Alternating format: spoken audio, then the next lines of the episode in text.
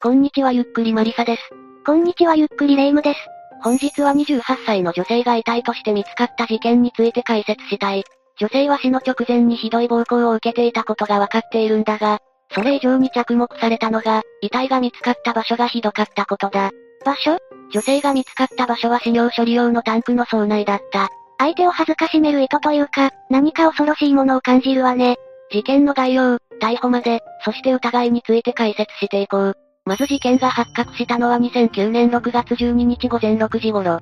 滋賀県米原市で処理施設の作業員が、死尿処理用タンク槽内で、女性会社員、小川のり子さん当時28歳の死体を発見したんだ。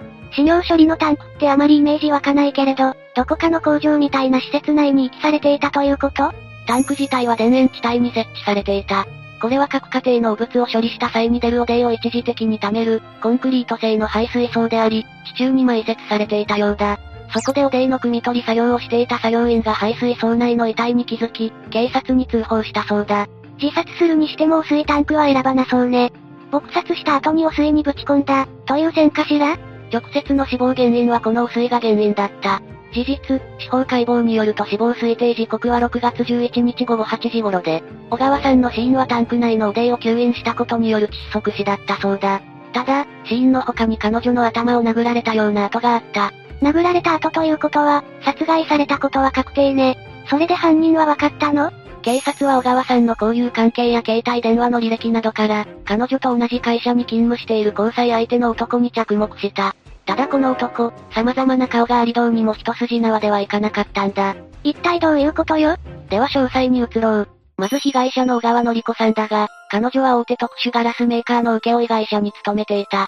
また同県の高槻町の工場に派遣されて液晶検査の仕事を担当していたそうだ。そしてここで家中の男、森田重成と出会うことになる。この森田という男は同僚だったの？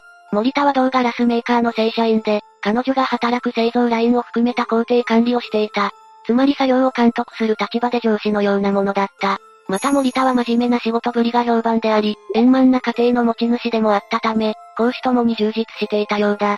これは森田が休みの度に家族とどこかに出かけていたことからもわかる。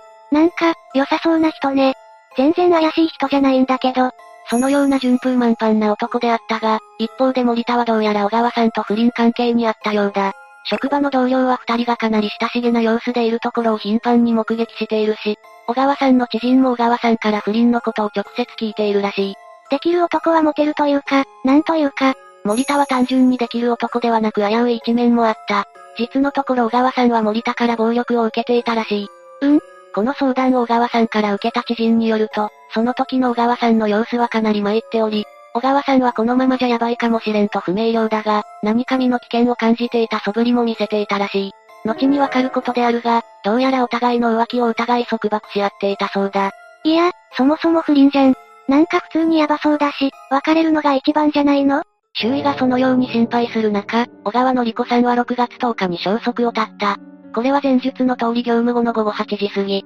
最後に目撃されたのは彼女が請負会社の営業所を、携帯電話を操作しながら出る姿だった。またこの日の午後8時43分頃に、小川さんが森田に携帯メールを送信したこともわかっているが、それ以降、彼女の足取りは完全にわからなくなっていた。そして見つかったのが2日後ね。ああ、それから小川さんの遺体が発見されたのは6月12日の午前6時頃だった。繰り返しだが、場所は家庭から出る汚水汚泥を一時的に貯めるコンクリート製の排水槽の中、汲み取り作業をしていた作業員が排水槽内の遺体に気づき、警察に通報したそうだ。この排水槽は田園地帯に設置されていて、近くにある農道からは植え込みを挟み、見えづらい場所に位置しており、犯行から1日後に見つかったのは幸運だった。行きの場所が場所だから、証拠なんかすぐに消えかねないものね。それで検視を行った結果、遺体の顔には殴られたような跡があり、左後頭部には陥没骨折があったことが判明。警察はこのことから小川さんが金槌のような鈍器で何度も殴られたと推測した。正直怪しいのは森田だけど、何か動きはあった？森田に関しては直後に怪しい動きはなかった。地元の祭りにも家族全員で参加し、集団登校の送り迎えにも普段通り夫婦揃って加わっている。ただ森田は10日までは小川さんと頻繁に連絡を取っていたが、11日以降はほとんど連絡を取ろうとせず、会社に出勤せずに突然消息を絶った小川さんについて、心配する様子を見せることもなかったようだ。周囲の人間に聞けば一発で怪しいとわかるのに堂々としているわ。でも警察は任意同行とかしてつっつかないの？警察ではないが、事件担当記者が森田に問い詰めている。この時は記者が犯人視していない。同僚の声を聞きたいと小声で告げたそうだが、森田は動揺した様子で本当やろな？名誉毀損で訴えなくてはならなくなると語気を強めてみせたという。またこの時も犯行への関与へは繰り返し否認を行っていたそうだ。怪しいけれど、決定的な部分はないのが辛いわね。森田かどうかはわからないが他にも不可解なことがあった。これは小川さんの母が11日に警察に捜索願いを出し、それに加えて自身も娘の捜索を行っていた時のことだ。母親は小川さんの知人の一人に対し、娘が帰ってこないんだけど、何か知らない？と尋ねる場面があったそうだ。突然の質問に対して、尋ねられた側は反射的に小川さんの携帯に電話したという。とっさだったら私もそうするかもしれないわ。でも、この時にはすでに亡くなられていたんだから返答はないんじゃ？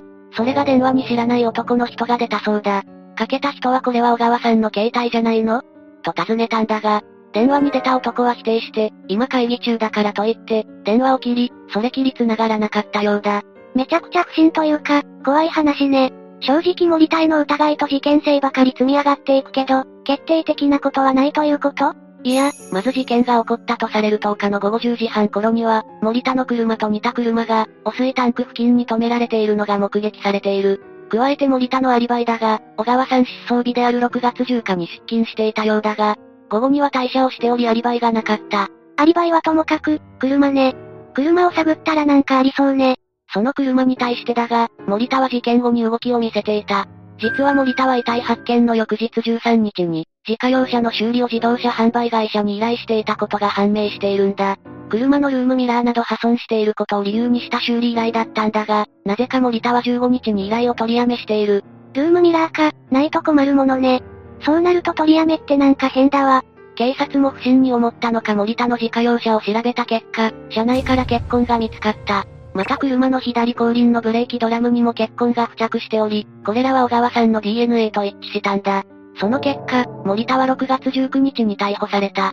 森田は罪状否認をしたままだったが、そのまま7月9日に殺人罪で起訴されたんだ。事件自体は証拠が積み上がって逮捕ということか、裁判はどうなったの？初公判は大津地裁にて、2010年11月4日に改定し、裁判員裁判の対象となった。主に争点となったのは、車から検出された小川さんの結婚。そして小川さんに頻繁にメールを送っていた森田が、事件後になると小川さんへのメールを激減させた理由などだ。前者の争点については証拠なんだけど、後者については言い訳の余地はありそうね。それで結局量刑は？弁護側は無罪を主張したが、検察側は無期懲役を求刑した。これは小川さんの腕などに、オーダーを防ごうとした際の防御層が多数あったことから、彼女が失神するまでひたすらに暴行を加えようとする、森田の強い確定的殺意が見て取れたとしたためだ。傷害致死じゃない、ということか。でも直接の死因は汚水タンクで溺れたことなんでしょ？そのあたりの食い違いは量刑に反映されたの？汚水タンクに投げ込んだことについては、森田が小川さんの生死を認識していたかどうかについて断定できなかった。そのため、遺棄自体は殺意に基づく行為でないとして、あくまで悪質な事後行為とされた。それらをもって12月2日に大津地裁は、本事件が不倫関係を動機とする、森田による殺害として懲役17年の有罪判決を下した。ちなみに無期懲役が下らなかったのは計画性の低さによるものであるようだ。森田はその後無罪を求めて最高裁まで争ったが、2013年2月2日に上告を棄却されて、懲役17年の判決が確定している。結局状況的証拠で刑の確定まで持っていったのね。確かに怪しいけれど、こういうの法廷は嫌がると思ったわ。確かに森田は無罪を一貫して主張し、動機についてなどは推測による部分が大きい。それにこの状況的証拠の積み重ねによる判決について、一部では未だに冤罪説が飛び交う原因となっている。冤罪説？いや、前例主義的に嫌がりそうだと思ったけど、それは飛びすぎじゃないの？何か具体的な点とかあるの？事件の報道は判決の前の時点で行われていたんだが、その中にいくつも印象を操作し得る誤報が含まれていた。まず、森田が事件以前に女性に暴力を振るっていたこと。これはあくまで伝聞であり、確定的な情報ではなかったそうだ。また、森田の車のフロントガラスに、犯行時に生じたとみられるひびがあったという話も報道されたんだが、こちらも初期報道ゆえの誤報であり、確定的な情報ではなかったようだ。どちらも裁判員裁判では森田の印象を決定づけそうな情報ね。とはいえ結婚とか印象動向でどうにもならない部分もあったしこれで冤罪は無理がないこの状況も不可思議だ。そもそも小川さんの遺体の状況からすると、森田は相当量の返り血を浴びているはずなんだ。それを考慮すると社内の結婚の状況はおかしい。うん？社内から結婚は出てるんでしょ？何が変なの？帰り血まみれの森田が犯行後に座った運転席周辺から、血液反応は一切出ていないことだ。加えて小川さんは犯行時、車の横で頭部を鈍器で乱打されたとされているにもかかわらず、車体から被害者の血液が検出されたのは、助手席と左後輪内側ブレーキドラムのみだった。説明された状況と結婚の状況が異なるということね。森田側は血がついたこと自体になんて言ってるの？後半では、助手席の結婚は自分と小川さんの鼻血や経血であり、ブレーキドラムの結婚は小川さんがタイヤ交換をした際についたものであると主張している。それっぽい話ではあるけれど、これらは疑念以上に発展せず、森田への疑いを晴らすに至ることはなく、量刑には反映されなかった。なんかすっきりしない感じね。一旦事件としては異常だ。森田の顔がどちらかわからないわね。家族第一のお父さんなのか、不倫、暴力の果てに惨殺をしでかした鬼なのか。状況的に犯人は森田の可能性が極めて高いんだが、微妙に引っかかる部分があるのも確かだ。疑問を含めて完全解決、というのは再捜査のことを考えると難しいんだろうな。迷宮入り事件の再捜査に取り組んでいる部署もあるけど、これは解決済みだからね。最後になりますが被害に遭われた方に哀悼の意を表します。最後までご視聴ありがとうございました。